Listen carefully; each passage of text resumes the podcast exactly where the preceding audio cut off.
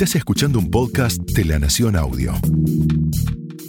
A continuación, Humphrey Incilio, editor de Rolling Stone, te invita a descubrir la identidad de un melómano en La vida circular.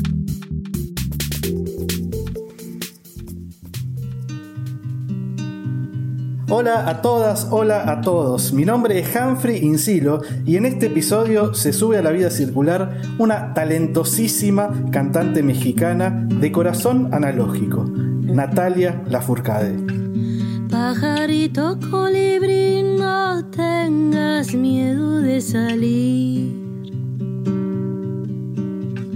Hoy el mundo quiere que despiertes para ser feliz. Pajarito colibrí, no tengas miedo de vivir.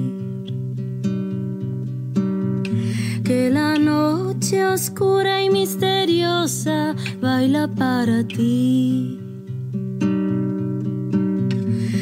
Cuando sientas que infinito el mundo se abre ante tus alas, dentro de tu pecho pierdas el aliento, pídele al cielo que te haga volar. Y si sientes vertigo en el vuelo, que se enciende el fuego dentro de tu pecho, pide al universo en tu ser entero dulce libertad. Todo va a estar bien, pajarito. Natalia, bienvenida a Buenos Aires y gracias por subirte a la vida circular. Qué alegría de verdad que tengamos esta charla y qué disco hermoso que es de todas las flores. Un disco con muchas particularidades. La primera, insoslayable, es que es tu primer álbum con canciones propias en siete años. Ya vamos a hablar de todo lo que pasó en el medio, pero quisiera que empecemos hablando de cómo todo ese tiempo que se iba acumulando en otros proyectos fue como un peso, ejerció algún tipo de presión a la hora de volver a componer y también de mostrar esas nuevas canciones propias. Se siente como, como la primera vez. Después de tantos años, en un punto era como, ¿y ahora cómo volvemos? ¿Por dónde se empieza? Me siento, me siento así, me siento muy contenta, emocionada y agradecida. Creo que de todas las flores, pues ya para mí es un parteaguas de mi camino en la música como compositora y como escritora de canciones y, um, y marca, marca un antes y un después en mi camino. Me siento feliz.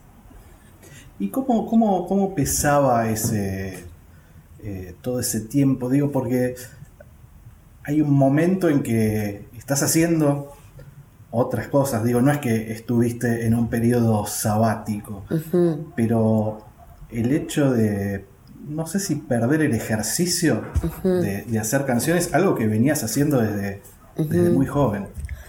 Pues nunca, lo que para mí fue una sorpresa es que nunca dejé de hacer canciones, aunque yo sentía que no tenía música, porque a diferencia de otros discos, no estaba planeando hacer un disco personal ni totalmente inédito, estaba bastante entretenida entre que hice musas, entre que hice los proyectos, los dos discos de Un Canto por México, explorando otras músicas, otros géneros musicales que siempre digo que, que, son de alguna manera mi escuela constante, mi posibilidad constante de seguir aprendiendo, ¿no? Em, y eventualmente, bueno, surge la, la, la necesidad de, vol- de volver al estudio, de volver a hacer algo propio. Y ahí, por suerte, me encontré con que sí, sí había estado escribiendo una canción por aquí, otra canción por allá. Desde el 2018 empecé a escribir canciones, 2019, y eventualmente tenía la posibilidad de juntar varias de ellas y tener un hacia dónde ir. Algo que me, que me indicara por dónde podía yo empezar a construir un nuevo, un nuevo camino y un nuevo mundo musical ¿no? de, este, de estas canciones. Me gustaría hablar de la obertura del disco, una obertura muy cinematográfica, quizás anacrónica, de ese eh, conjunto de cuerdas, ¿no? Con, el, que, arranca, que es como una puerta de entrada muy mágica al, álbum, despegada incluso de, la canción, que es Vine Solita. ¿Cómo se te ocurrió que esa sea la carta de presentación del álbum? Yo lo que quería, ya que tenía las canciones, era hacer una introducción del disco con cuarteto de cuerdas que, que justo le daría eh, más cuerpo en el, sentido del, sonido del disco, del mundo musical de los arreglos, y que podría em, eh, justo marcar la parte de lo cinematográfico, ¿no? O sea, de cómo hay canciones que para mí muy claramente eran como escenas de película, eran, eran como secuencias cinematográficas, ¿no? Muy, muy claras, como de todas las flores, que es de las canciones más antiguas del disco, y que cuando escucho de todas las flores, digo, ay, ahí están como, es como una película todo, es como un videoclip con diferentes etapas, la canción va marcando los momentos, ¿no? Y lo lindo es que ya cada quien se lo puede imaginar como quiera, ¿no? Y para mí así era el disco. Entonces, con la introducción de Vine Solita, realmente esa introducción con el cuarteto es, es una síntesis de todo lo que ocurre emocionalmente en el disco. Están las melodías como insinuadas de una u otra manera, sobre todo de todas las flores, pero vienen otros momentos del disco también. Entonces, para mí era un poco una manera de hacer el disco como llegué a escuchar como estas composiciones de música clásica, estas áreas, estos, estas piezas que, tienen muchos momentos, pero ciertos motivos que se repiten en toda la pieza, ¿no? Era un poco como hacer un guiño con ese juego musical. Me hizo acordar al inicio de eh, Tinta y Tiempo, el disco de Jorge Drexler, que también tiene esa obertura eh, cinematográfica, en el caso de él mucho más vinculada quizás al swing en London y a toda todo ese pues imaginario, pero no sé si funcionó como algún tipo de, referencia o esa sincronicidad que a veces pasa entre artistas que son afines y también amigos muy queridos. Sí, no, realmente no fue una referencia como tal, aunque sí, Jorge Drexler es una referencia de mi música y es un artista a quien amo como amigo y admiro muchísimo también su trabajo. No, más bien mis referencias estaban en músicas, bueno, es que para mí pasó algo interesante en este disco que fue la escena musical con la que yo me encontré en Jalapa, Veracruz. Que cuando decido irme a vivir a mi pueblo, que está a muy pocos minutos de la capital de Veracruz, que es Jalapa, yo no sabía que me iba a encontrar con una escena, ¿no? Eh, importante. En donde vive la música son jarocho, muy, muy, muy fuerte pero donde también hay mucha música clásica y hay mucho jazz. Entonces, haber encontrado todos estos músicos fue, siento que fue un parteaguas también para mi, manera de hacer este disco, porque entonces de repente Emiliano Dorantes, que es el pianista del disco, que tiene 21 años. Jovencísimo y, y súper talentoso. Es, es increíble. Pues es mi vecino. Vive ahí al lado de mi casa, abajo de la selva, ahí entre los árboles, ahí está su casa. Y yo lo escuchaba a lo lejos, escuchaba a él cuando estaba practicando el piano y en la pandemia nos hicimos amigos. Entonces, él no tenía experiencia grabando discos, pero tenía más experiencia, yo creo, no sé, que, que todos nosotros, porque de verdad su, su relación con la música es como un nivel así fuera de, de, serie. O sea, no es común verlo. Un niño prodigio, ¿no? Tal cual. Yo casi no ocupo esa palabra con, nadie porque, o sea, estamos los músicos que de oficio, que conoces la música, que vas desarrollando, pero de verdad que hay personajes que sí son como una locura, pues, y, y bueno, para mí fue una fortuna poderlo tener en el disco y como él viene de, todo un contexto de la música clásica, eso fue la referencia para mí. Que ahí ya yo tenía un, compañero, un amigo con el cual yo le podía decir, oye, me imagino que hagamos esto con la intro. Y él perfectamente lo podía hacer. Entonces, eso a mí me, me ayudó a que yo pudiera probar otras formas de hacer la, los arreglos musicales. Bueno, él tiene un vínculo con la música de muy pequeño y vos también, incluso por una situación eh, absolutamente traumática, que es el, accidente que tuviste a los seis años con, con, el caballo y el modo en que tu mamá, que estaba vinculada ya a la música, pero termina de armar como un método, ¿no? Ajá. Sí, mi mamá, eh, cuando a mí me patea el caballo la frente, y que tuve que entrar en un periodo de rehabilitación de algunos meses, ahí mi mamá em, tuvo como una visión, como de, de, su método de enseñanza musical, lo, lo fue transformando al tiempo que me iba curando y íbamos haciendo las terapias se dio cuenta que la música tenía un efecto, que todo iba más veloz a partir de usar la música para jugar, para la, psicomotricidad, digamos, la, la, parte de, de, no poder un poco usar tanto mi cuerpo, de no poder escribir o ver, o había cosas que no me era tan fácil hacer. Claro, o sea, vino todo un proceso como, como el golpe fue muy fuerte, había que se inflamó mi cabeza mucho. Entonces. ¿Y cuánto tiempo duró esa recuperación? Unos meses, como unos tres meses, lo más fuerte, y unos seis meses en total, y perdí un año de escuela, este, pero, pero yo, o sea, no lo recuerdo como algo traumático, aunque sí recuerdo poquitas cosas que sí era como muy difícil para mí hacer pero sí recuerdo la parte de la música y la, la, intensidad, ¿no? O sea, de que era necesario que yo, como estaba muy pequeña y mi cuerpo estaba creciendo yo estaba en pleno crecimiento, la indicación médica era que yo tenía que estimular. Tenía que estimular mis sentidos, la vista, el escuchar, la mente, el cerebro, los, los hemisferios, ¿no? O sea, tenía que ejercitar y entonces ahí mi madre me metió música, pero también me metió pintura, barro, danza, actuación. Todas las disciplinas artísticas, los doctores le decían, le viene perfecto. Y en parte, aparte era lo que a mí más me gustaba. ¿Y tenés recuerdos vinculados a la música antes del, del accidente? ¿Recuerdos musicales de, de, la infancia más temprana? Sí, tengo recuerdos desde siempre de la música, porque mis dos papás, o sea, mi papá y mi mamá, siempre la música estaba en la casa con las clases para los otros niños, ¿no? Entonces mis memorias, muchas de mis memorias de la infancia es ver a mi papá dar clases de música y ver a mi mamá dar clases de música y estar yo metida en las clases de música también. Había momentos que yo me sabía de memoria sus clases porque las veía a diario.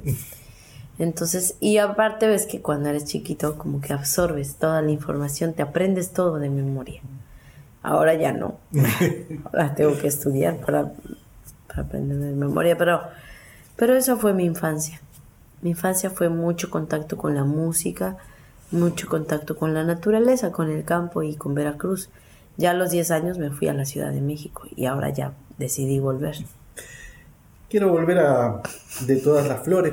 ¿Por qué decidiste convocar a, a Adán Jodorowsky, a Danowski, para que acompañe este viaje musical como, como productor. Ya habían colaborado en el homenaje a Agustín Lara, no sé si antes, no, ahí no lo recuerdo, pero bueno, quería preguntarte cómo estuvo la experiencia también y si estuvo a la altura de, de tus expectativas. Sí, la superó. La superó, me encantó trabajar con Adán. Adán es un gran amigo y es un ser maravilloso. Muchos, pues bueno, se le puede conocer, ¿no? Y, y viene de una familia maravilloso, ¿no? O sea, como todo lo que, lo que ha tenido a la mano de, por parte de Alejandro Jodorowsky.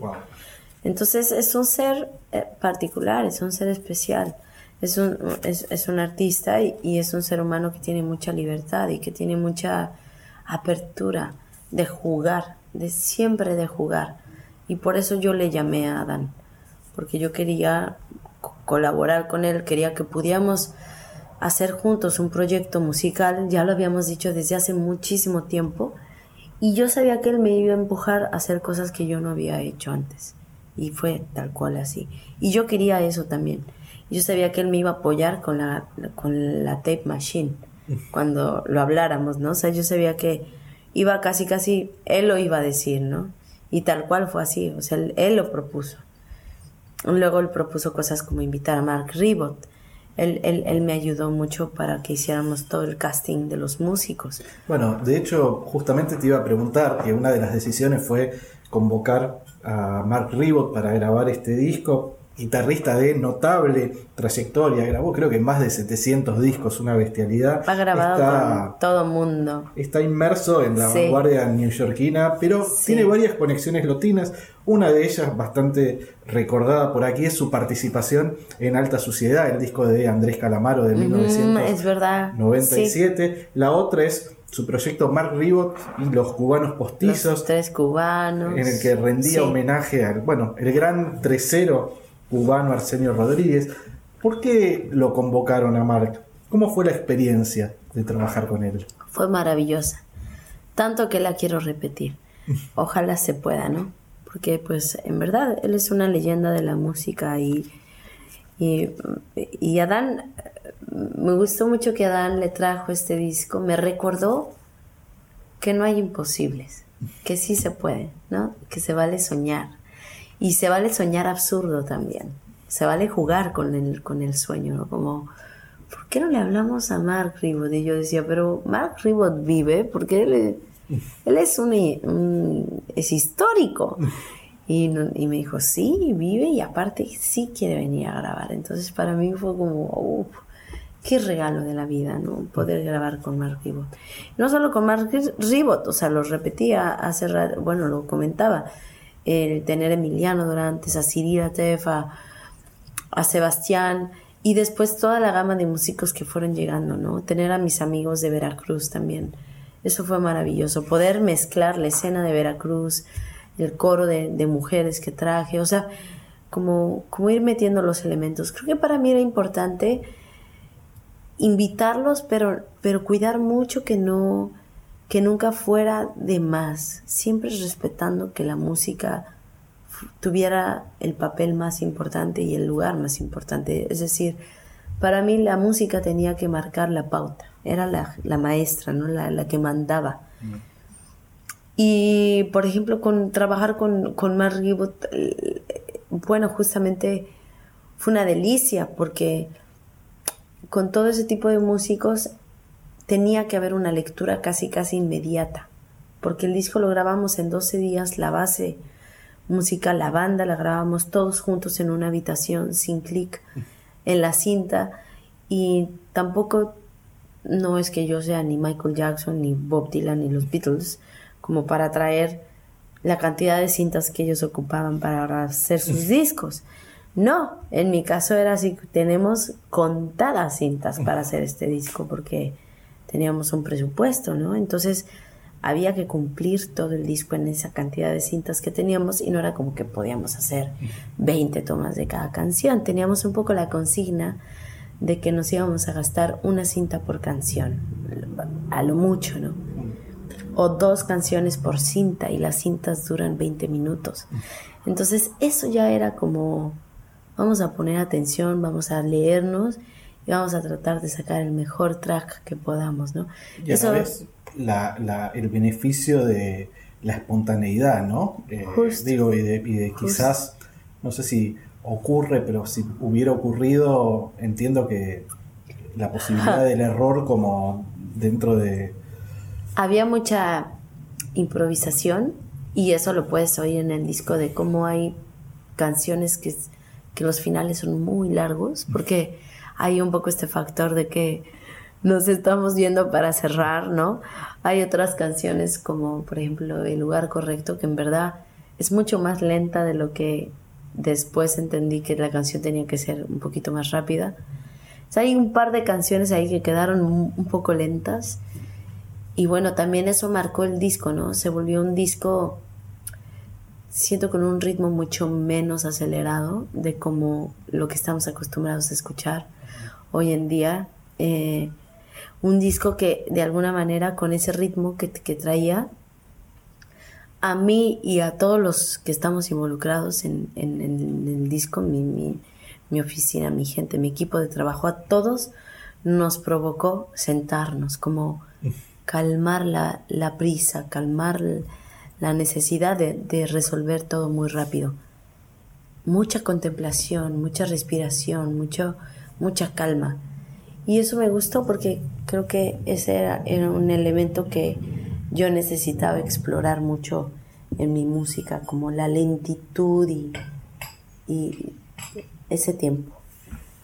De todas las flores funciona como la metáfora de un jardín interior, y aunque no haya puntos musicales lineales de contacto, no puedo dejar de asociarlo con la vida secreta de las plantas, la conexión vegetal, o incluso con una canción maravillosa de Martín Buscaglia, el ah. uruguayo Martín Buscaglia, que se llama Viajar contigo es como escuchar, es tan intenso como escuchar la vida secreta de las plantas. No sé si escuchaste esa canción, pero es un es un viaje. y la voy a investigar.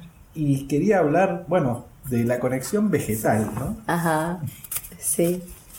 Bueno, este disco se vio empapado de una influencia muy grande, muy fuerte por parte de la naturaleza y por parte de la tierra, de la, de la, de la, de la cadencia y de los ritmos que hay en la tierra, en que, que, lo tenemos alrededor de nosotros todo el tiempo, ¿no? O sea, yo veo el árbol a través de esta ventana y digo, mira la brisa como cómo mueve las ramas y cómo le da un ritmo y una danza a las plantas, cómo las plantas tienen este baile con los elementos, ¿no? Como, como la parte del ritual de, la vida, porque yo creo que tiene que ver que me fui a vivir al campo y que me tocó la, la, pandemia, el encierro de la pandemia me tocó en el en medio de la, del campo. Entonces ahí yo tuve chance de contemplar y de percibir esos ritmos. Y después, no sé, de que, que, me fui a meter a la montaña, que me que fui tres veces a, a, Perú a meterme a la montaña, estar con los con los las comunidades quiero y, y ver cómo viven, ver sus tradiciones, ver sus rituales, sus rezos, cómo piden permiso a la tierra de, entrar, cómo piden permiso a la montaña de hablar, de expresarse, cómo hacen sus círculos de palabra, cómo, o sea, ciertos aspectos, ¿no? Que de repente a veces en la ciudad uno entra como en otros ritmos y, y no sé, como que a mí me tocó en estos años eh, eh, claro, desde que yo dejé de viajar para las giras y de los conciertos, empezó mi vida personal y, mis actividades personales se empezaron a enriquecer más, ¿no? Porque ya había más tiempo para mí, para yo hacer otras cosas. Y en la danza, no sé, el barro. En, e, eso, Te, iba, te iba a decir, ¿no? Modelar con barro, escuchar vinilos, practicar danza contemporánea. Todo eso, todo, todo eso se convirtió en una influencia muy importante de cómo quise hacer la música, ¿no? ¿Qué, modelas con barro? Ay, no, un plato, no te creas que soy la más este escultora. No, no, no. justamente, pero hay un encanto en. Ay, sí, fue muy bonito para mí, porque de repente entré como en hacer una cosa como esto, así como un, un cuenquito. Un pequeño cuenco, ¿no? y de repente me veía ahí inmersa durante cuatro horas haciendo un cuenco. Para mí, o sea, que de repente, no sé, entras en estas olas de, de Roche y, que todo es tan importante y yo no sé, cómo que vas con tan, tanto, tanta velocidad. Y, y para mí, generar ese contraste fue es que yo lo necesitaba hacer, porque si no mi alma yo pienso que se iba a marchitar, o sea, yo tenía que bajar un poco el ritmo, la respiración, tenía que entrar en meditación, tenía que entrar en todo ese tipo de cosas que me iban a compensar ya el, nivel de trabajo con el que ya yo estaba este, relacionándome, ¿no? Y Un lo necesitaba. como- un poco como el método del señor Miyagi en, en Karate Kid, ¿no? La, la- la contemplación, el tiempo, eh, el, el darle justamente el tiempo a las cosas que ocurren. Y- y muchas veces quizás, como ocurría en el caso del señor Miyagi, estar haciendo eso en realidad era la puerta para aprender otra cosa, ¿no? En verdad que sí.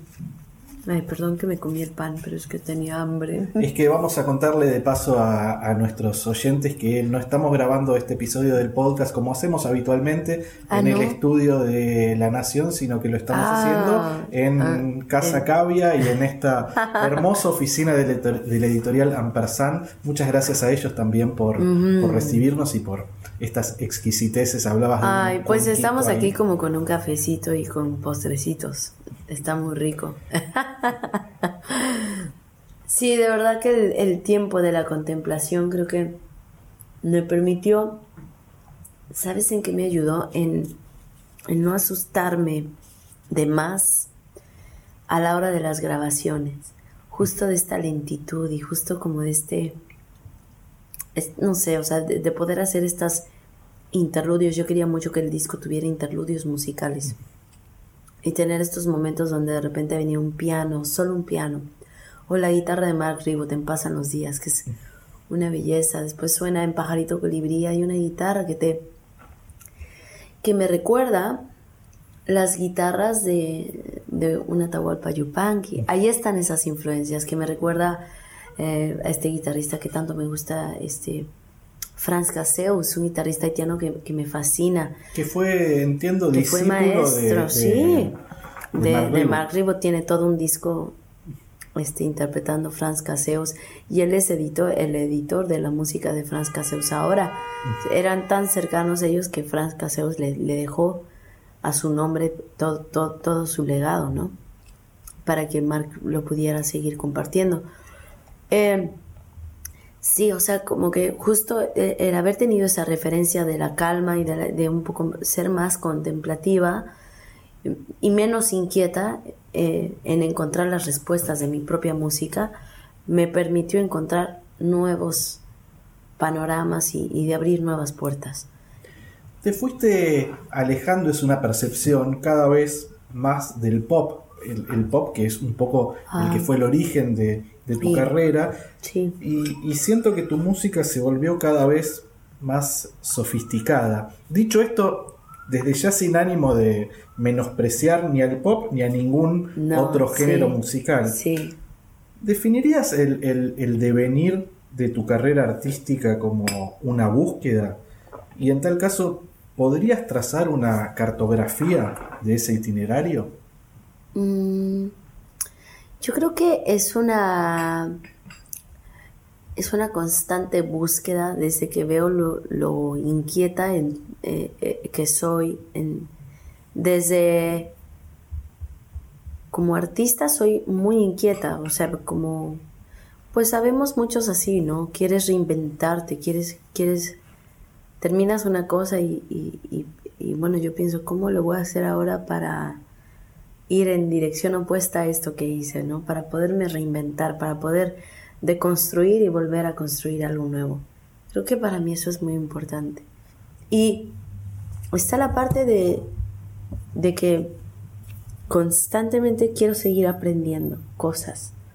De que, no sé, como que no me puedo quedar cómoda en, en un lugar donde llego cuando llego porque me aburro, naturalmente me aburre. Entonces como que digo, ay, ya.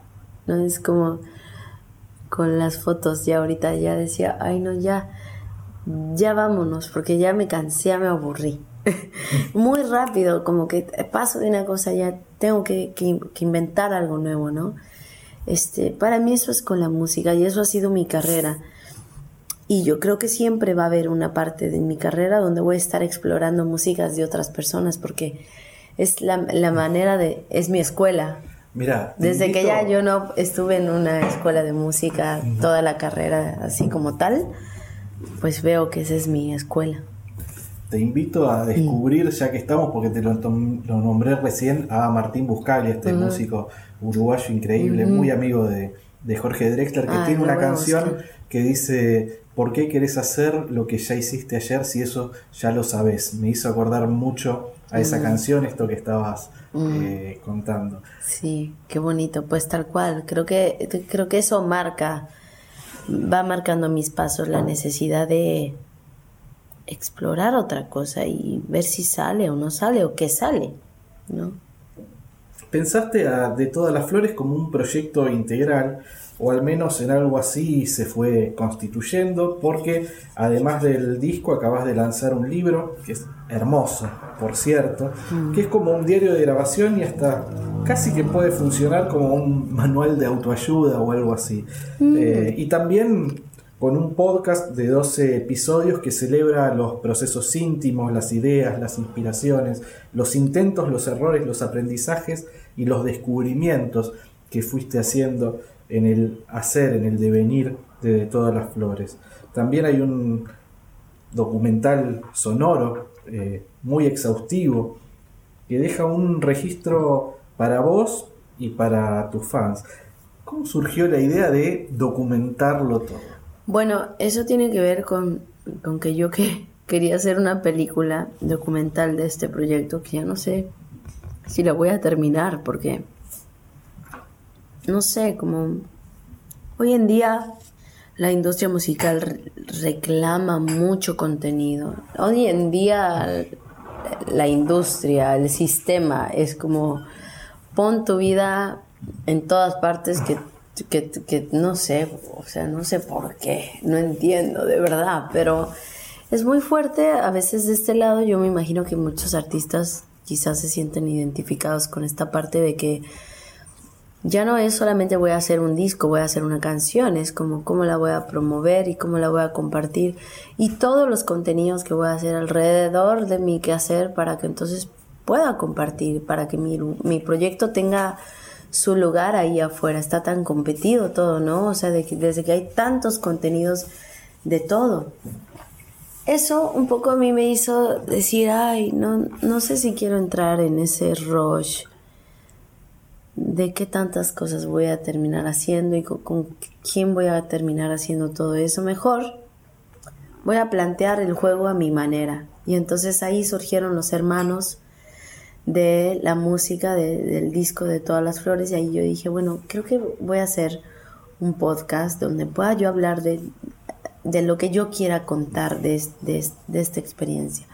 Porque siempre viene inmediatamente después de los discos la parte de las entrevistas, pero por lo general son 20 minutos para poder compartir la historia de, de- un disco y como que para mí era muy poco. Yo decía, bueno, justo, hoy en día todo va muy rápido y, y 20 minutos se me hace poco tiempo para conectar con otra persona. Entonces, ¿dónde voy a poder yo realmente como contar un poco más allá y compartir también, como dices, la parte de, de, de compartir el proceso de cómo se hace una música y que alguien pueda sentirse inspirado o reflejado, no sé. Y entonces, pues de ahí viene la idea de hacer el podcast. Y después dijimos, bueno, Un podcast, perdón, por cierto, que hiciste con Elvira Lisiaga. ¿Por qué le elegiste a, a ella? Porque Elvira, encuentro en Elvira una mujer brillante, con mucha inteligencia, mucha sensibilidad y mucha experiencia también. O sea, desde que ella ha estado mucho en la radio, desde que ella escribe, desde que ella también ha producido podcast, hice con ella este, un podcast que se llama Mujeres del Fuego, creo. Y em, me gustó mucho su sensibilidad, ¿no? Y sentí que ella iba a venir perfecta para tener como una compañía muy acogedora, una voz muy agradable para irnos llevando en- entre todos los episodios del, del podcast. Eh, de todas las flores se construyó entre Veracruz, los estudios de Sonic Ranch en Texas, también París. Mira vos, hablábamos antes del vínculo entre la música y, y el cine y es casi como París, Texas, la película de Wim Wenders. Justamente, eh, sí. Donde eh, en París, digo, se hizo la, la mezcla. más específicamente en Montmartre, en Montmartre. Montmartre, sí, Como, sí, así se sabe cómo se diga, pero... O, sea que es un, un, disco que tiene un kilometraje importante. Contabas que París es una de tus ciudades favoritas y ese barrio, especialmente epicentro de la bohemia parisina, tiene una energía muy, muy particular. ¿Cómo fueron esas semanitas allá que pasaron mezclando el, disco?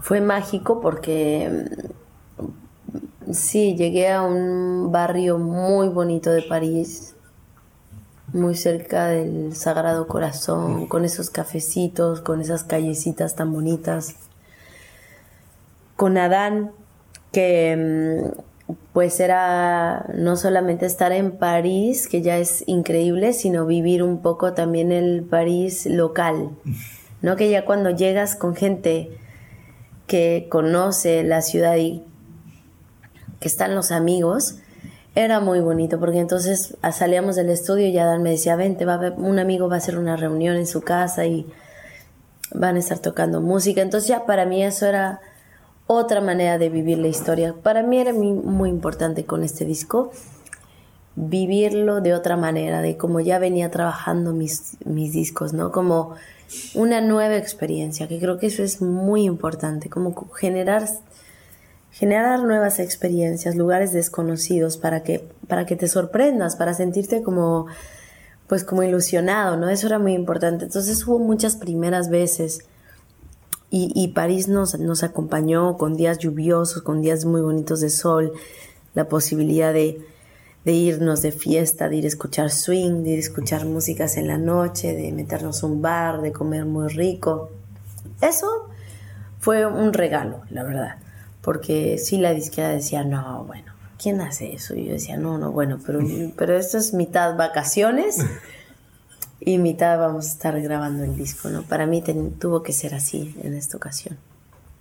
Y es muy mágico, la, ciudad es como Medianoche en París, la película de, de Woody Allen, eh, donde pueden pasar cosas increíbles. recuerdo así personal un poco en, en, lo que me contabas, me veía reflejado en los días que tuve la, la fortuna de pasar ahí, de de repente ir caminando por el Sena a la noche, comprar un vino y encontrarse con guitarristas tocando Gypsy Swing y uno de ellos había tocado con Virelila Green, que es como uno de los grandes discípulos, digamos, o, continuadores de la obra de Django Reinhardt. O que de repente ir con, un, con, un, con una amiga local en este caso y que nos llevó a un bar que se llamaba Chincuante, ahí muy cerca del, de uno de los canales, que, que la gente se juntaba los domingos a la tarde a cantar y era como un gran karaoke eh, colectivo. Sí. Bueno, me sentí muy identificado con, sí, lo que, vas por la calle y escuchas músicas preciosas y de vivir la ciudad desde adentro, ¿no? También una ciudad tan tan cultural también. ¿no? Sí, creo que sí, sí para mí fue eh, fue un regalo, fue un regalo y, y sí, realmente fue un, eh, ya después en mi oficina me decían, no es un capricho, te lo regalaste. yo sí, ya sé, me lo tuve que regalar. Bueno. Porque me encanta París y, y yo quería aprovechar, ¿no?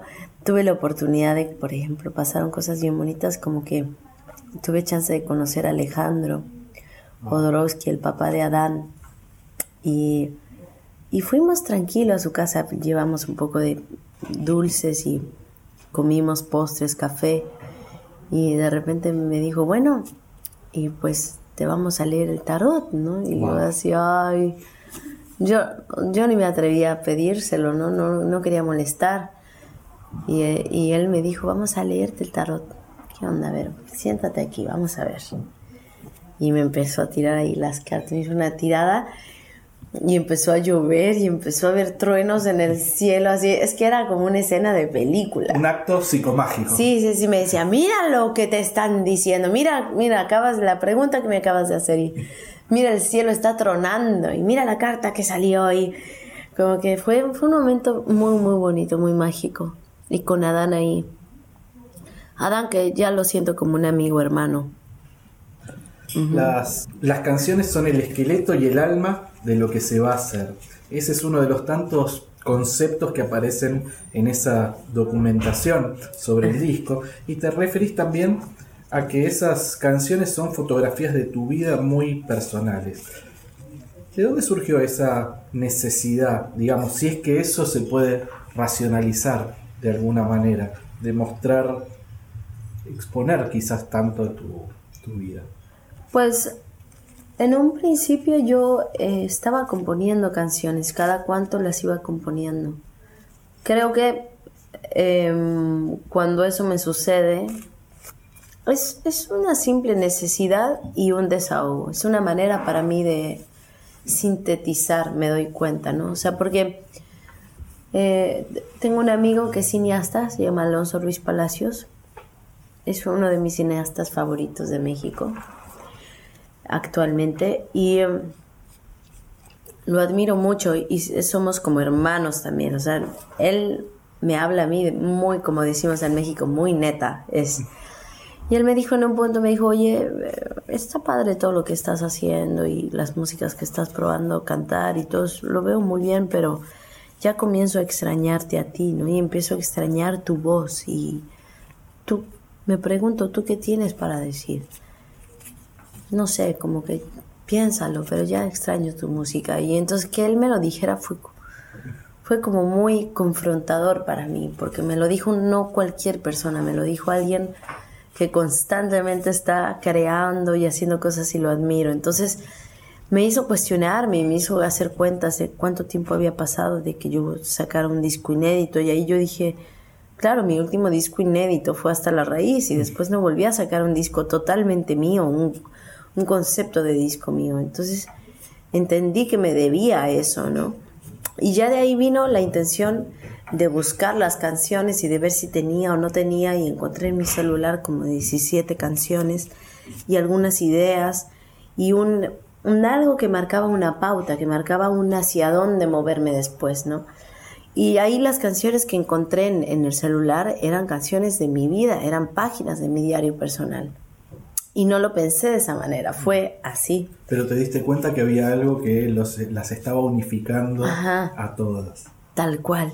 Y lo único que decidí ya a partir de ese momento y claro, tomando fuerza de algunos amigos con los que hablé, fue eh, no, no ir contra corriente de lo que mi propia música y mi propia intuición me estaba indicando de hacer, no sino más bien como darle su lugar a eso. Estamos en un momento en que la tendencia marca al trap como sonido homogéneo de buena parte de la música actual o el momento en que explota el reggaetón. Y tu búsqueda parece ir en una dirección muy opuesta, una fascinación, yo lo decía al principio, anacrónica casi, por las músicas de raíz, por los métodos de grabación analógicos, con un modo de producción opuesto a la velocidad que experimentan las nuevas generaciones.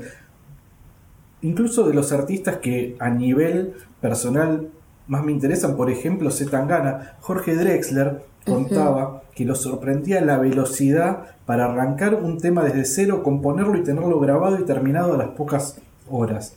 Y este proceso claro. fue todo lo contrario a eso. Me preguntaba por un lado eh, si notabas esa oposición y por otro lado si había algo que, o si hay algo que te atraiga del trap y de esas dinámicas de, grabación, de producción, de sí, Creo que, creo que me siento un poco inquieta de explorar esas formas, ¿no?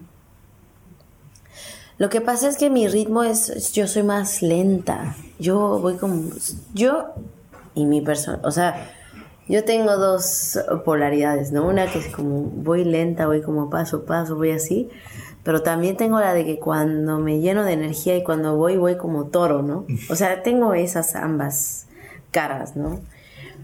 Este, yo veo eso de, de hoy en día de la industria, de, de cómo es, pues las canciones parece como, claro, como que fuera muy fácil, ¿no? Como hacemos una y otra y así.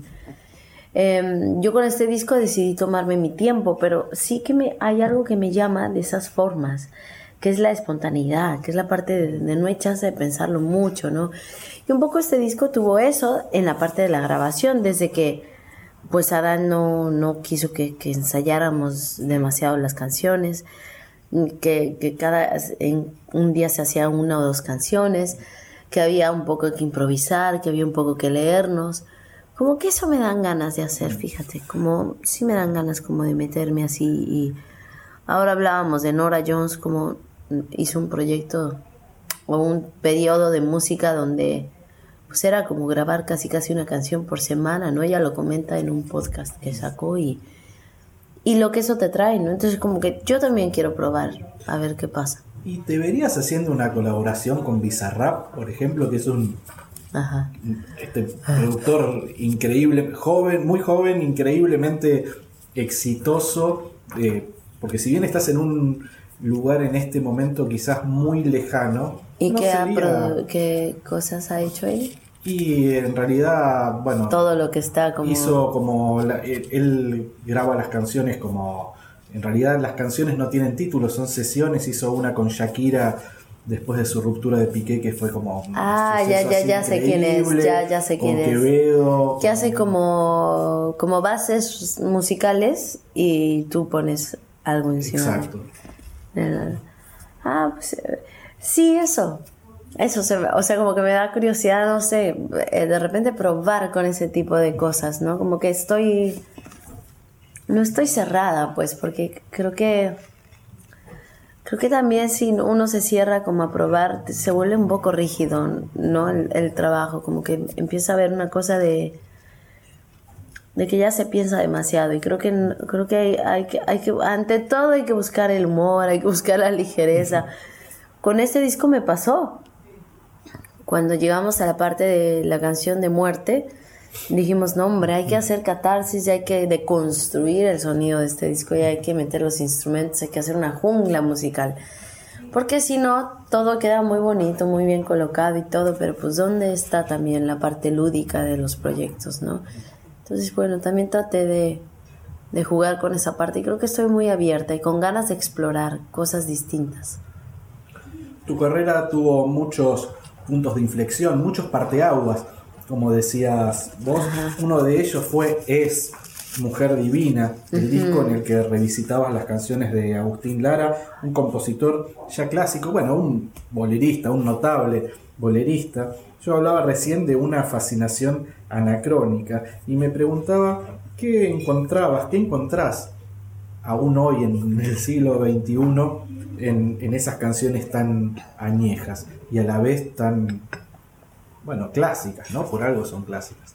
Sí, creo que una de las cosas que más me ha gustado de esas músicas y algunas músicas que encuentro que tienen, pareciera que tienen como un alma eterna, como que no tienen edad, como que no sé, o sea, me pasa que hay discos que escucho, por ejemplo, no sé, me agarro una canción de Nina Simón y la pones en esta época y pareciera que es actual, ¿no? Aunque tiene toda la, no sé, tiene toda la esencia de esas épocas, pero son artistas que, que, que, no tienen tiempo, o sea, hay tantas bandas así, ¿no? Y músicas, o sea, hay tanto de eso. Y, para mí el conectar con esas, eh, eh, eh, la música de Agustín Lara o de repente de los boleros, por ejemplo, los boleros se me hace como, son músicas tan bonitas y no importa la edad que tengas, no importa la época en que naciste, escuchas un bolero y te coloca en un, en un estado, ¿no? Y, y, esas músicas me han hecho decir, no sé, el, el, el folclore también. Hoy en la mañana estaba escuchando un disco de Mercedes Sosa de chacareras y, justo, o sea, con esta intención como de, conectar, ¿no? Ahorita aprovechando que estoy aquí en Argentina y digo, qué, qué fuertes estas canciones, ¿no? Como que tienen algo que no, no caducan, ¿no? Y, entonces, haberme acercado a esas músicas quizás me ayudó a, a ponerme un, una meta con mi propia música, que era como, ojalá yo pueda hacer canciones que no caduquen nunca. Más allá que ser un artista de tendencia o de moda o de lo que se está haciendo en este momento. Como que creo que...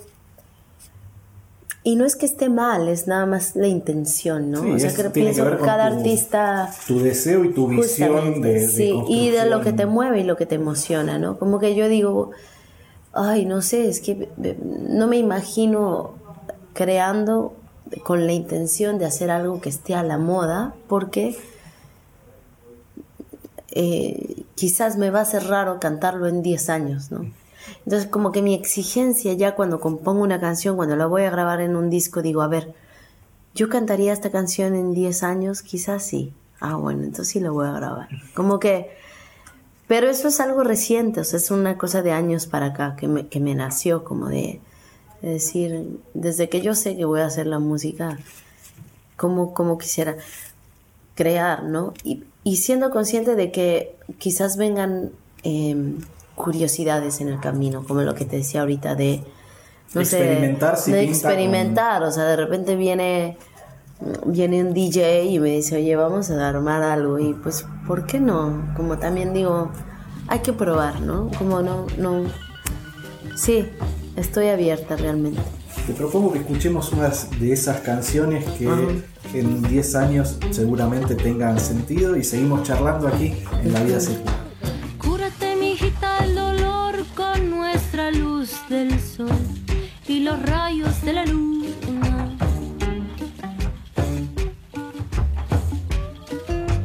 Cúrate, mijita, el dolor con el sonido del río, la cascada y la espuma.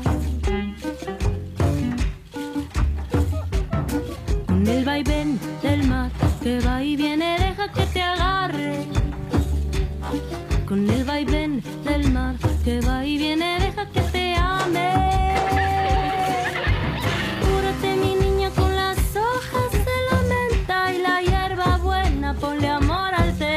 En lugar de azúcar, toma y mira las estrellas.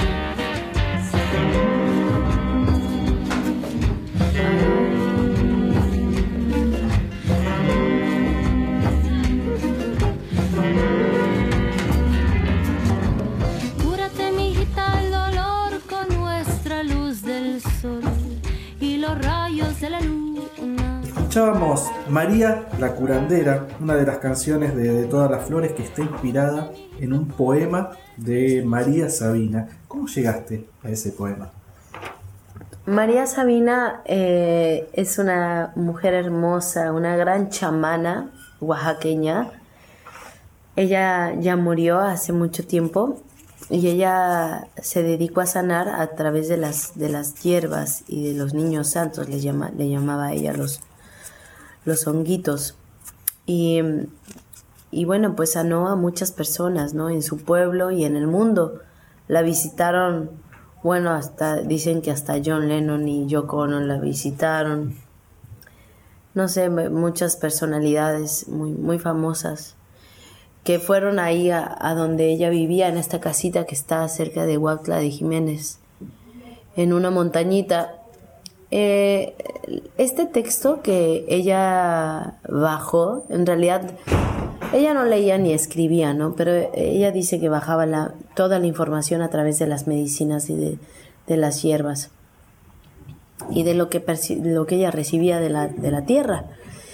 Ahí estaba la información y eso mismo dice su nieto, que sigue, que, que tiene el legado de María Sabina ahora y que él sigue siendo este hombre medicina, ¿no? Em, entonces, bueno, pues este, este texto, o no sé, como este poema, me gusta decirlo porque es, en verdad es como un poema hermoso, llegó a mis manos y ahí yo sentí que había que hacerle una canción. Y, em, y venía muy bien porque ya el disco venía dan, marcándome un camino, y el disco me venía marcando como que era como un túnel de salida de, de de autosanación y de renacimiento también y como de como de una transformación, ¿no? Y, eso ya estaba ahí en, esas canciones. Entonces, no sé, em, eh, salió esta canción de María la Curandera y pues eh, creo que es una de las canciones más fuertes y, y, potentes en el disco, ¿no? Creo que una canción que, con su mensaje, pues nos viene a hablar de, la importancia de estar cerca de ciertos aspectos o, elementos que tenemos muy a la mano, como la naturaleza, la tierra, los elementos, el fuego, el viento, el agua, o sea, como este, las plantas, las flores, el comer bien, el, tomarte un buen té, el equilibrar tu vida, estar cerca no de las cosas que amas hacer, el descansar, cuidarte a ti mismo, realmente es lo que ella dice, ¿no? Como recuerda, tú eres tu medicina. O sea, no hay mejor medicina que nosotros mismos, ¿no? La tenemos. Pero o no nos lo dicen o luego se nos olvida y así, ¿no? Entonces se me hizo como una forma muy bonita de, tener una canción en el centro del disco que anclara y que diera esa, esa base, esa ancla eh, central que es uno mismo. Otra canción emblemática es La montaña. Creo que si en los últimos años, a partir de musas, sobre todo, habías explorado el folclore latinoamericano, también decidiste de alguna manera explorar la geografía y en un caso puntual el Ausangate, que es una montaña sagrada de los Andes, en Perú. Sí, me tocó ir, ahí tuve esta invitación por parte de estos grandes amigos que ya amo, ¿no? Un grupo de amigos que pues ya somos una familia, somos, nos, nos, gusta decir que somos la familia de la montaña, son mis amigos de la montaña con los que me he ido a caminar en, en, el Ausangate y que vivir esa experiencia fue un parteaguas de mi vida porque me permitió darme cuenta que hay seres mucho mayores que nosotros, que, que llevan en la tierra mucho más tiempo de lo que nosotros llevamos y que y que son seres de, fuerza, de, mucha sabiduría, de mucho poder y, de cómo este tipo de experiencias te, te acercan mucho a la, sanación también personal, ¿no? Como al encontrarte contigo mismo, a tener experiencias que te, que te confrontan, eh, sí, eh, en otros niveles, ¿no? Entonces, tampoco fue algo que conscientemente lo busqué de esa manera y así, pero ah, repito, como al, yo haber em, generado esta distancia, digamos, con los viajes, con las giras, con, con estar en ese modo de vida que llevaba antes de este tiempo, me permitió vivir otras experiencias y creo que eso fue muy importante para yo absorber otras referencias y otras influencias para mi música. Y inevitablemente eso se vio reflejado ya. Bueno, y supongo que también más allá de esta cuestión geográfica tan maravilloso, la experiencia con los macorinos, el dúo de guitarristas integrado por el mexicano Miguel Peña y el argentino Juan Carlos Allende, tiene que haber sido una gran escuela más allá de la gran experiencia artística, ¿no? De movida hay algo que me parece fascinante, en un mundo donde muchas veces se mira con, mucho más, lamentablemente diría yo, este, mucho más amable con la juventud que con, que con lo ancestral. Eh, haber tomado, siendo un artista joven, haber tomado la decisión de ir a buscar a esos músicos mayores ya es un gesto fenomenal. Sí, encuentro que em, nuestros abuelos, nuestras abuelas, guardan una información súper necesaria, ¿no? Y eso me pasó también en la montaña, es lo que dices, bueno, y me pasa en Veracruz, que en las tradiciones que tenemos ahí también en Veracruz, en la música, en el son jarocho, ¿sabes? Como el tema del linaje es muy importante, de la familia, de la, de la palabra, de la tradición, oral, la tradición ¿no? oral, ¿no? O sea, de cómo ahí hay, hay algo que se va transmitiendo de generación, de vida en vida. Y, que yo digo, ay, ojalá no perdamos eso, ¿no? Porque ya estamos ahí un pasito de, que eso se pierda. Y, digo, eh, entendemos, pues es, una evolución, es la, mm, la impermanencia y está, ¿no? Y claro, pues se va a perder, todo, todos en algún momento pues ya nos haremos polvo y y la vida seguirá en sus formas, ¿no? Pero sí que es bonito cuando puedes encontrar todo, todo ese conocimiento de los mayores.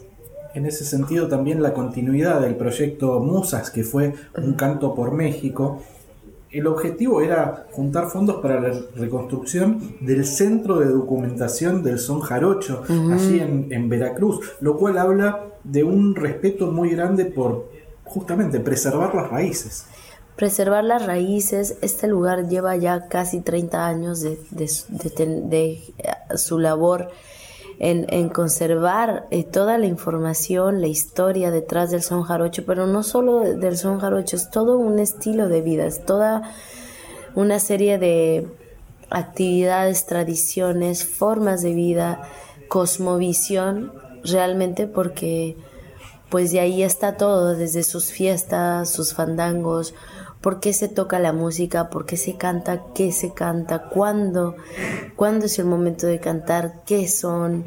Eh, creo que eso no solamente sucede en Veracruz, eso sucede en el mundo, en muchos lugares y lo que es increíble es pues, como esta TED Talk de este Jorge Drexler donde habla de estos ritmos latinoamericanos y cómo todos estamos conectados, ¿no? Y ahí yo digo, bueno, todo viene de la tierra, o sea, esos ritmos cachan el ritmo de la naturaleza, de la tierra, los animales y se convierte en música, por eso es similar.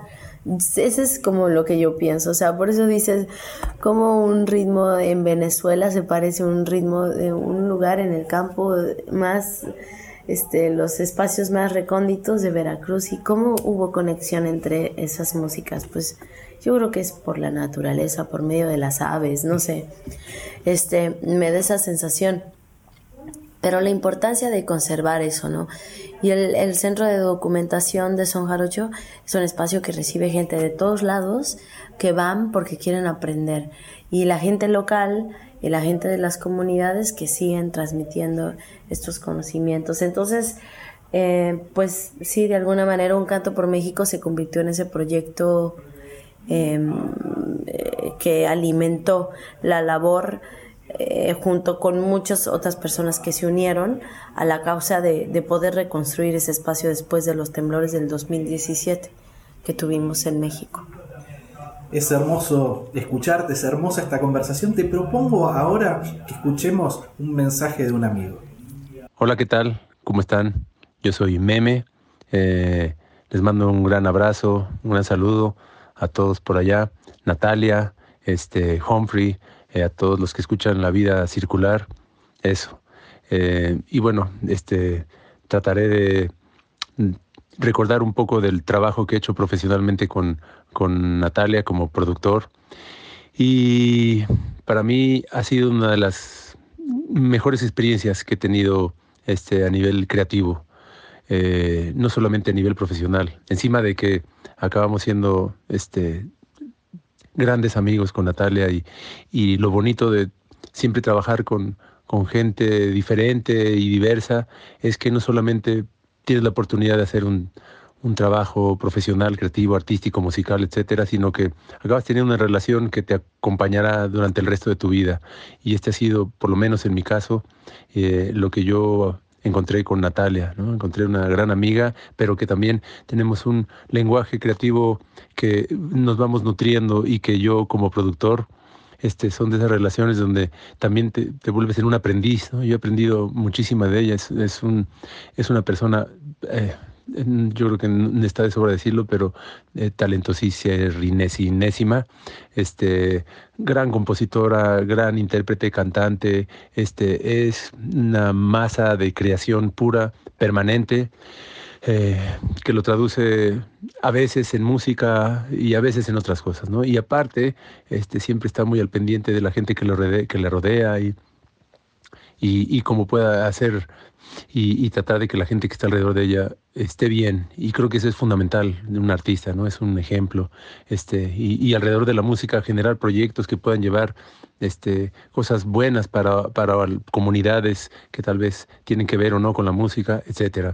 Eh, yo lo primero que hice fue una colaboración para un tema de una película. Eh, no, de hecho, antes este, trabajé, este, estábamos trabajando en un proyecto de un grupo de acá de México que se llaman los Liquids o Liquids. Este, y invitaron a, Natalia a hacer un featuring eh, en una canción espectacular. Este, y nada, ahí fue mi primer encuentro y kaboom, ¿no? Este, me, me, me encontré con, con, esta, con todo este talento y fue espectacular poder hacer ese, esa sesión. Después trabajamos el tema para una película, Temporada de Patos, esta canción de un pato, este cover brasileño. Este, y después de ahí me invitaron a producir el siguiente disco, Natalia me invitó a producir el siguiente disco que sería, o, o, canciones de, de, de, este disco que sería eh, Natalia y la Forquetina, el, el álbum Casa. Y, y, pues nada, era como acompañar el momento, ¿no? Eh, eh, estar pendiente de lo que eran las necesidades del grupo, de ella, este, y, que, y tratar de traducirlas y aterrizarlas darles un poco más de tal vez sentido, de orden, pero no había mucho por hacer, todos eran muy talentosos este, en el grupo y, y bueno, tratar de que el disco pudiese tener la mejor amplificación creativa que en ese momento este, estaba en, en la mesa y en el equipo de trabajo, en ese taller, digamos, que se creó. Eh, después pude colaborar en sus siguientes dos o tres álbumes con alguna que otra canción, Jujuju, que es una maravilla, etcétera. Y bueno, siempre pensé que eh, el mundo tendría que, teníamos que conocer a Natalia, pero los que no la conocían la iban a conocer pronto, o tarde o temprano. Y, por suerte eso ha pasado y me siento muy feliz, muy orgulloso y me alegra mucho y les agradezco el tiempo y bueno, este, espero que sea una bonita entrevista, una bonita conversación y aquí pues nada, si sirve de algo lo que he dicho, pues buenísimo. Les mando un gran saludo de nuevo y a toda la gente que está por allá, este, lo mismo. Bueno, abrazotes, chao. Bueno, escuchábamos ahí a Emanuel del Real, a Meme, tecladista, cantante y compositor de Café Tacuba, y me toca ahora a mí preguntarte a vos por él, por sus características, por sus virtudes, como productor y también por tu sentir con él después de tanto tiempo transcurrido. Mm. Ay, Meme es uno de mis mejores amigos, es un ser a quien admiro, amo profundamente. Y le, a, a Meme, como él lo comenta, ¿no? Nos tocó vivir momentos muy importantes de mi camino. Yo creo que a Meme le tocó estar cerca de mí en los momentos más vulnerables de mi camino en la música, porque cuando trabajamos juntos, sí que yo era muy joven, muy madura todavía, o sea, como en esta parte de no saber muy bien cómo, cómo, cómo confrontar o, cómo llevar la industria musical, ¿no? Con, con 19 años, 20 años, que fue cuando trabajamos juntos, yo recuerdo que tenerlo cerca era, ay, era como tener casa, era como tener tierra para mí, porque todos sus consejos, toda su ayuda, toda, todo su conocimiento, su experiencia, para mí era como, me daba mucha fuerza y me daba mucha esperanza en que las cosas iban a estar bien. Sí que eh, eh, en ese momento... Y encima, ah, perdón, hago un paréntesis, tiene una canción maravillosa que hizo como solista que se llama todo va a estar bien, justamente. Él, justo, ¿no? Sí, este, Meme es un gran, gran amigo, es, es, una gran persona para tener cerca, para poder crear, para... Y sí me ayudó muchísimo el, haberlo conocido y el haber podido em, aprender, aprender de, de todo lo que nosotros colaboramos. Te invito ahora a que escuchemos un poquito de la primera colaboración que hicieron con Meme y seguimos en La Vida Circular. Un pato que va cantando alegremente cuá, cuá, cuando se encuentra un lindo gato miau miau para cantar bossa nova. Un ganso se entusiasmó alegremente cuá, cuá, para cantar hacia la gente cuá, cuá. Y un perrito que allí estaba empezó a cantar cuando quería el pobre pato se desafinó. Cuchi cuchi no le sale. Sus notas feas eran peor que las del gato. La voz del pato era más que un desacato. Y en la nota final lo empujaron al agua. Y se puso a nadar. Cui, cui, cui, cui, la, la, la.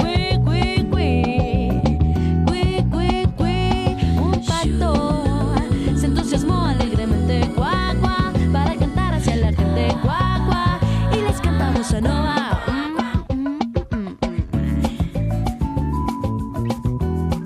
Escuchábamos una versión hermosa de Upato, un clásico de la bossa nova y del repertorio de el gran, el enorme Joao Gilberto, que mencionaba justamente Meme y que cerraba una película hermosa, Temporada de Patos. ¿La canción la grabaste especialmente para la película? ¿Ya venías escuchando a Joao Gilberto? Sí, a Joel Gilberto lo escucho desde hace mucho, mucho, mucho. Yo creo, a ver, yo conocí a Joel Gilberto cuando tenía 16 años. Tampoco fue tan joven, o sea, ya estaba adolescente. Pero él siempre ha sido como uno de mis favoritos y es como el gran maestro, es nuestro gran maestro, ¿no? De la, de la simplicidad, la belleza, de, ay, de tantas cosas. Em, y bueno, pa- a mí me dio mucho gusto que Fernando Enque, fíjate que ahorita lo pienso a la distancia y digo, qué locura ese director, ¿no? Eh, que, que llegó co- conmigo siendo tan joven a, a ponerme esa canción, porque no es una canción fácil. Es como que... Hay, hay una anécdota Ajá. que Joao Gilberto practicaba tanto esa canción que tenía un perro que el, el perro creo que se terminó suicidando de lo harto que estaba, se terminó tirando por un balcón de escucharlo tanto y tanto, tanto a Joao Gilberto tocar, ¿De verdad? tocar un pato. Ay, qué bárbaro. pato. Ay, pues qué tonto perro. Eso sí. Yo no me hubiera suicidado, ¿Quién hubiera imagínate. podido, no? no? yo hubiera sido muy feliz. Muy feliz. Fue. Lo, lo decía eh, Caetano, ¿no? Mejor que el silencio, solo Joao. Justo, justo, sí, creo que Joao, sí, para mí él, él ha sido, uff, su música ha sido un referente para mí, súper importante. El tema de la complicidad con la guitarra, ¿no? De cómo la guitarra se ha convertido en una compañera fiel, en mi amada amiga, que siempre recurro a ella para volver a aterrizar. Es la que me, ay, es la que me da tanto como amor, me reconforta tan bien. La, solo mi guitarra, así. Y, y- y bueno, pues yo siempre me dio la esperanza de que no va a pasar nada, porque lo peor que puede pasar es que yo me quede cantando sola con mi guitarra y eso está muy bien. Entonces, como, sí. Y la versión es, es preciosa, tiene un, un swing up tempo Ajá. eh, hermosa, Sí. hermosa es este. Sí, grabé con mi, con mi banda, con la Forquetina, que tenían en ese momento mi banda, y invitamos a grabar también a un amigo que tocó unas percusiones. Fue, fue muy bonito trabajar ese tema con, con Meme también. Tu primer disco salió a mediados de 2002 y es más o menos contemporáneo a dos películas, ya que hablábamos de, de cine, que le dieron proyección global al cine mexicano. En el año 2000 se estrenó Amores Perros y en 2001 y Tu Mamá también. González Iñárritu, Alfonso Cuarón, Gael García Bernal, Diego Luna, en fin, toda una generación que renovó y que proyectó sus carreras fuera de México. Pero también intuyo que provocaron una pequeña revolución que de alguna manera se retroalimentó con otras expresiones artísticas como la música. ¿Te sentís parte de, de- esa misma generación a nivel eh, creativo y a nivel, a nivel impulso? Me siento parte, sí, creo que ahora ya en este momento sí puedo decir que soy parte de eso también. Em, creo que fueron, creo que se fue engranando toda una época muy interesante, ¿no? En México, desde el, es, esa parte del rock, yo recuerdo, o sea, artistas que, que para mí eran mucha inspiración, los conciertos, primeros conciertos que yo fui, ¿no? Donde me tocó ver a Julieta Venegas, a Terciopelados, Eli Guerra, me tocaba ver este, a Rita con el, el mismo Gustavo Cerati, o sea que de repente venía a México a todos estos festivales de rock que se hacían, que allí estaban, ¿no? Todos ellos, y ahí yo todavía no estaba, yo estaba muy chiquita. Y empecé a hacer mis músicas y todo, y de repente 2002 saqué mi primer disco y allí estaban todos ellos, ya venían un poco andados todos. Y ahí estaba mi proyecto. Y recuerdo que a mí era como... Recuerdo que en México mi, mi, mi comienzo fue duro en el sentido de que en México estaba muy, muy dividido, no sé acá, pero muy dividido el tema de o eres pop o eres rock. Exacto. Y para mí como que la gente no sabía dónde colocarme porque yo no era ni de un lado ni del otro. Yo estaba como en medio. Y, y no habían ah, personas como haciendo ese tipo de cosas, como músicas o así. Entonces ahí inició un camino y inició una historia conmigo, en donde definitivamente todas estas bandas, todos estos músicos que estaban ya haciendo lo suyo, en el cine también, todo eso eran referencias, eran influencias. Bueno, y no mencionaste a Café Tacuba, que creo que Claro, también fue como sí. muy importante. Y alguna vez hablando Café con Tacuba, ellos, Molotov, Jumbo, este, no sé, todas esas bandas que estaban ahí así en su momento. eh, eh, hablando con, con los Café Tacuba, en algún momento ellos también marcaban como la importancia eh, un poco anterior, ¿no? A mediados de los 90 de la revolución eh, zapatista, de la aparición del subcomandante Marcos a nivel, bueno, revolución a nivel político, social y también estético, ¿no? Sí, había como una necesidad social y había una necesidad artística muy fuerte de expresión y de, y de estar ahí, ¿no? Y, y, ah, yo siento que no soy parte de ese momento, pero sí me tocó Bueno, lo que vino después. Exacto, ¿no? de alguna manera como heredera o, o continuadora. Exactamente, exactamente, sí. Y lo que me da gusto ahora es que pues ya como ellos tienen 30 años, 35 años de carreras así, pues yo llevo 20, casi 5 años de carrera, ¿no? Entonces ya ahí es cuando dices, ah, mira, ya vinieron diferentes momentos históricos, vinieron diferentes cosas que sucedieron y aquí seguimos, ¿no? Y, y, y eso lo que me da gusto es pues ver la parte de la pasión de la música, ¿no? De, de cómo dices, pase lo que pase, yo voy a hacer música, porque esta es mi pasión. Y cuando encuentras tu lugar, creo que eso, eso te da un hogar, ¿no? Lo que hablábamos del escenario, lo que hablábamos de cuando encuentras tu, tu motivación en la vida y, y tu porqué de estar aquí también. Bueno, y hablando del vínculo entre el cine y, y tu obra, entre el cine y vos, también hay otra canción que es insoslayable. Vamos a escuchar un poquito y seguir. Recuérdame,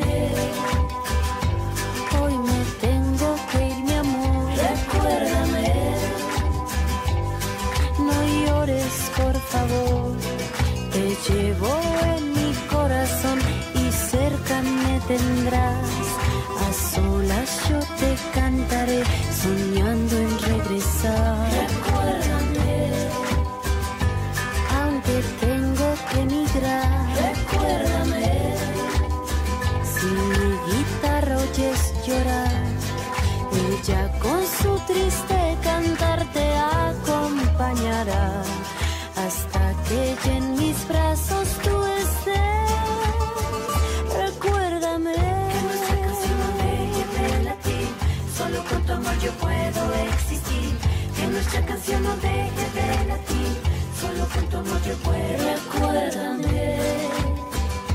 Si en tu mente vivo estoy, recuérdame. Mis sueños yo te doy, te llevo en mi corazón y te acompañaré. Unidos en nuestra canción, contigo ahí estaré. Escuchábamos recién Recuérdame, la canción que es leitmotiv de Coco. Qué película hermosa. Una canción que te llevó a cantar en la ceremonia de los premios Oscar. Y pensaba en, cómo a lo largo de todos estos años siempre lidiaste muy bien eh, en las tensiones entre tus intereses artísticos personales y los de la industria. ¿Qué podrías contarme de esta experiencia puntual de cantar Recuérdame en la ceremonia de los Oscars, pero también en general de esa, del modo en que manejaste esa tensión, que manejas esa tensión? Pues em, creo que en mi camino han habido estos momentos mágicos, así, estos pequeños hitos, ¿no? O sea, en mi carrera musical, donde han pasado cosas que jamás hubiera imaginado, ¿no? Haber cantado en los premios Oscar fue como una de ellas, ¿no? Fue de repente como, Ay, primero que me invitaran a, cantar el tema de la película porque en México lo cantó Carlos Rivera.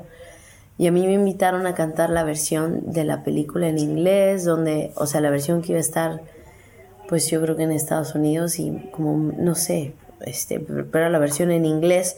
Sin embargo, a mí me pidieron cantar en español. Entonces yo ya no entendía, pero bueno, yo con mucho amor, cuando surgen ese tipo de cosas, pues voy y lo hago con mucho amor desde el corazón y, y ahí me tocó estar.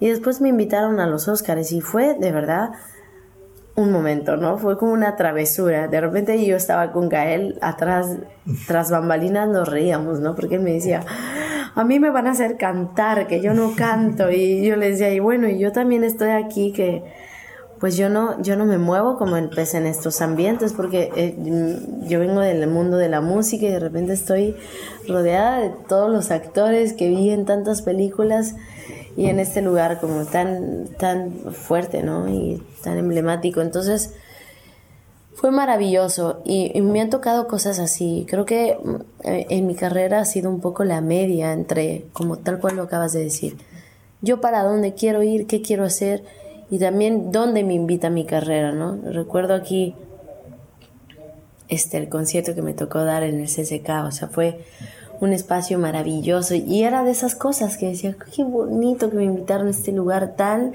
especial, suena tan bello, es este lugar tan importante.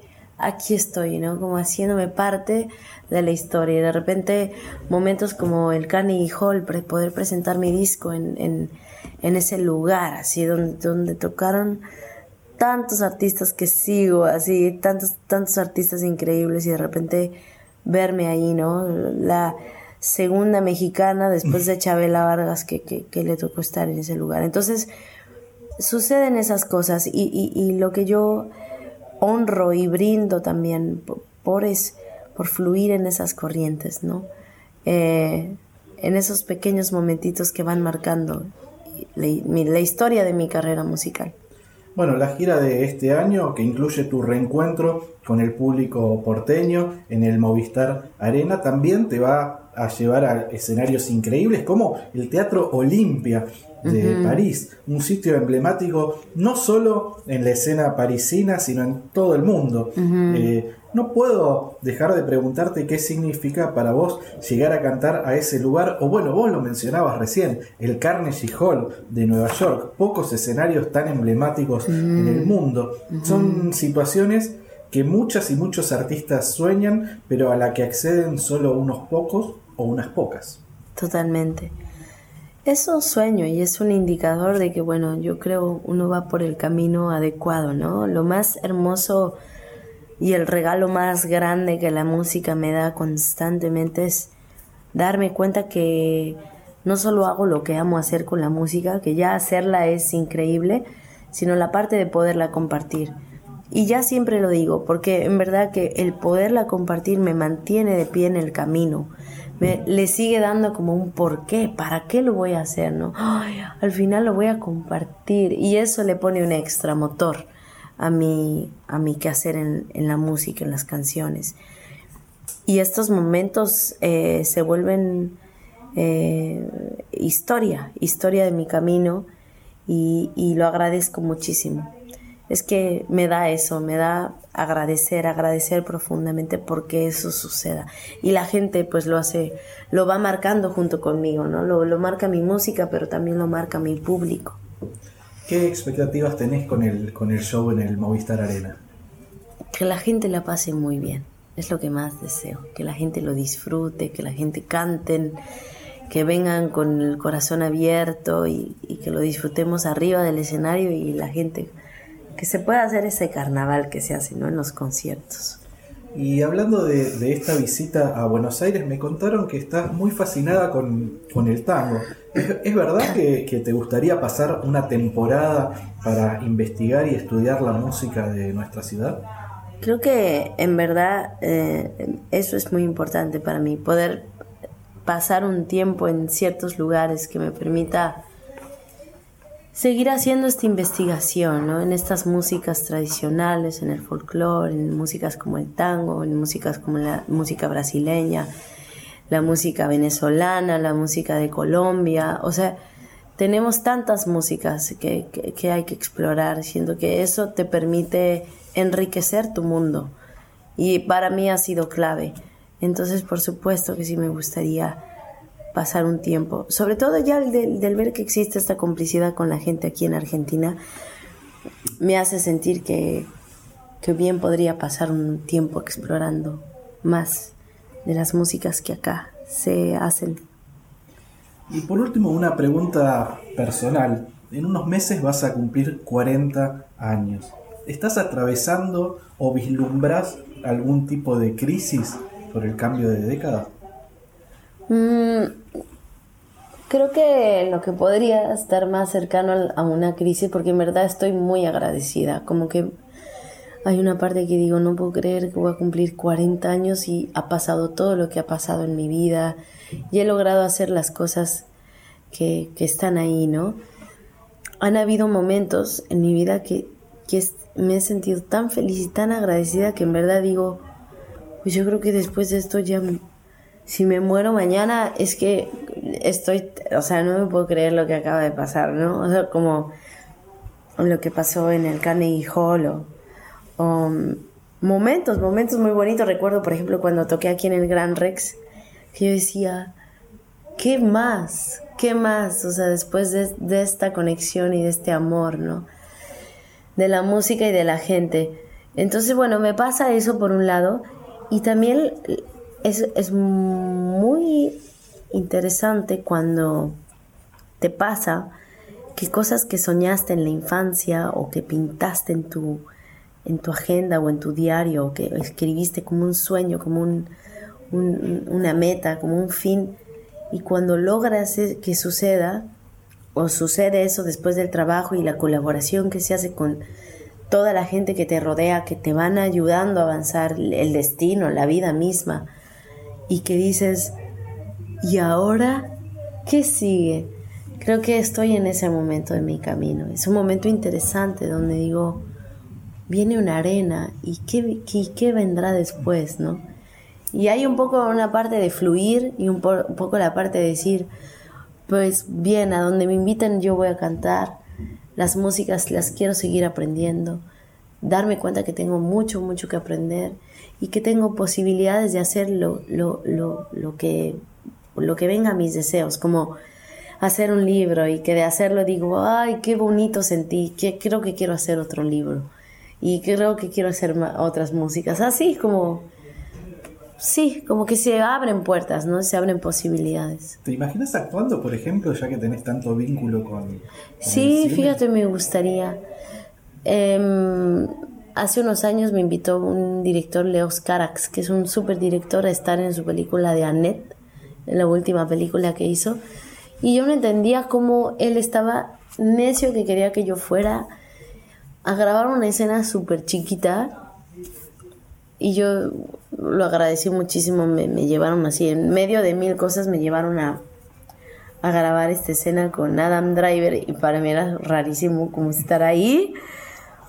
Y dije, ya después le dije a Leo Carax, a ver si me vas invitando a hacer un papel más grande, pues para, para yo sentirme más retada, ¿no? O sea, en verdad se me antoja mucho la actuación, se me antoja mucho el cine y ojalá surge esa oportunidad que me rete como artista, ¿no? Como a, a salirme de, mi lugar, ¿no? Como realmente vivir la experiencia. Eso sí que me gustaría, fíjate. Pero tampoco tengo prisa, o sea, que llegue lo, lo, que, lo ideal, ¿no? La última pregunta tiene que ver con la amistad. Lo contás al principio del libro de Todas las Flores que una de las primeras personas a la que convocaste para mostrarle el material que había juntado es el David Aguilar, que es eh, el único socio compositivo que tiene de Todas las Flores. Hicieron juntos una de las canciones. Me gustaría que me hables un poco de ese vínculo amistoso que supongo que también tiene que ver o es producto de una admiración o una complicidad artística. ¿no? todo lo que acabas de decir. Somos amigos, hermanos, colegas, eh, coautores de ya tantas canciones que hemos hecho juntos. Creo que eh, eh, es, de mis compañeros coautores es con el que más me ha tocado componer. Creo que es un, un efecto de, en parte de nuestra amistad, de, que- de también cómo él se toma los tiempos, ¿no? David es de esos pocos artistas que, que, que- Bueno, no tengo varios amigos que tienen tiempo. Lo que pasa es que, por ejemplo, yo digo, ¿cómo tienes tanto tiempo? Eso es algo que yo tengo que aprender a tener más tiempo, porque él tiene tiempo libre, se hace tiempo libre. Eso lo admiro muchísimo de David. Entonces le hablo y le digo, pues, pues será que puedas venir a Veracruz a verme y, ah, claro, voy. Y entonces nos encontramos en Veracruz y de repente ya estamos componiendo canciones, ¿no? Eso es una maravilla con el David. Le quiero mucho. Bueno, y hablando de complicidades artísticas, para cerrar este episodio de La Vida Circular y darte las gracias, tengo un regalo. Forma parte de la colección cápsula de cuadernos que hicimos desde La Vida Circular con Liso Cuadernos, cuaderno ilustrado por Teresa Bongiorno, en este caso con eh, Violeta Parra, en un bellísimo retrato que está en la portada, un cuaderno, en este caso Ay, pentagramado, ojalá que sirva como eh, lugar para volcar eh, inspiraciones, pensamientos, todo eso que haces y que te sale tan bien. Muchísimas gracias de verdad por subirte a, a la vida circular. Es un placer, es un placer para mí compartir, estar aquí. Gracias a ti por tu tiempo y por, por, por ser tan cariñosos. La verdad, me siento muy querida en esta tierra, siempre lo he dicho. Y bueno, pues me hará muy feliz encontrarnos en el concierto. Bueno, y te propongo que para cerrar elijas vos una de las canciones de todas las flores que cierre el episodio. Ay, bueno, pues creo que voy a elegir una de las últimas canciones que es de las más alegres. Desde que ya hablamos tanto de melancolías y de esos espacios que se transitan como que todos transitamos, ¿no? Pero para mí, por ejemplo, esta canción de Canta la Arena es una canción que le compuse a mi mar favorito, con toda esa complicidad que nació con la naturaleza, con, la con, con- con ese mar y, y con esos momentos de ocio que me procuré, en donde pude encontrar cosas muy, muy bonitas y es como un cuento esta canción. Justamente la hice con, con David Aguilar y bueno, creo que es una bonita manera de cerrar, muy alegres y agradeciéndote mucho de nuevo por el espacio. No, y a toda la gente que nos escucha, gracias. Esto fue La Vida Circular. Dedicamos este episodio a Natalia Lafourcade, una enorme cantante mexicana de corazón analógico. Recuerden que estamos en Instagram. La cuenta es La Vida Circular Podcast y las cuentas de Rolling Stone son Rolling Stone Art y Rolling Stone en español. Nos contactamos por esa red social. Canta la arena tan bonito bailo con él. Escucho la corriente como va y viene. Si me ves el mar, todita ya me tiene.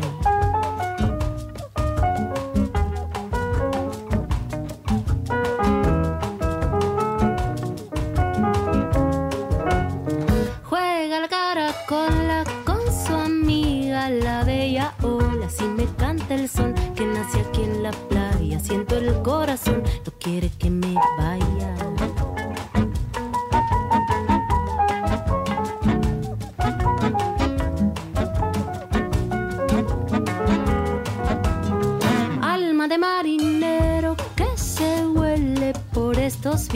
y me dice niña que anda haciendo aquí. No le respondo nada, nomás le guiño así.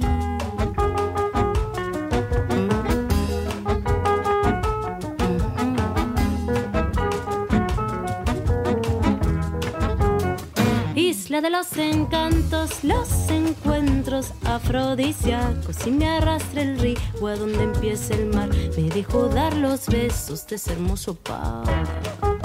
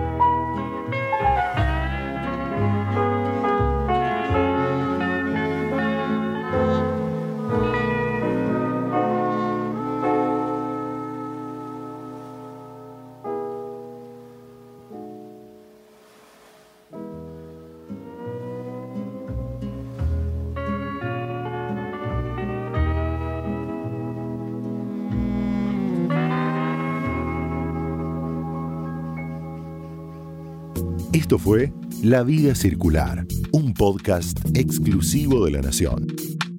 Escucha todo el contenido de La Nación Audio en www.lanacion.com.ar barra podcast. Sumate para no perderte ningún episodio. Estamos en Spotify, Apple Podcast, Google Podcast y en tu reproductor de podcast favorito.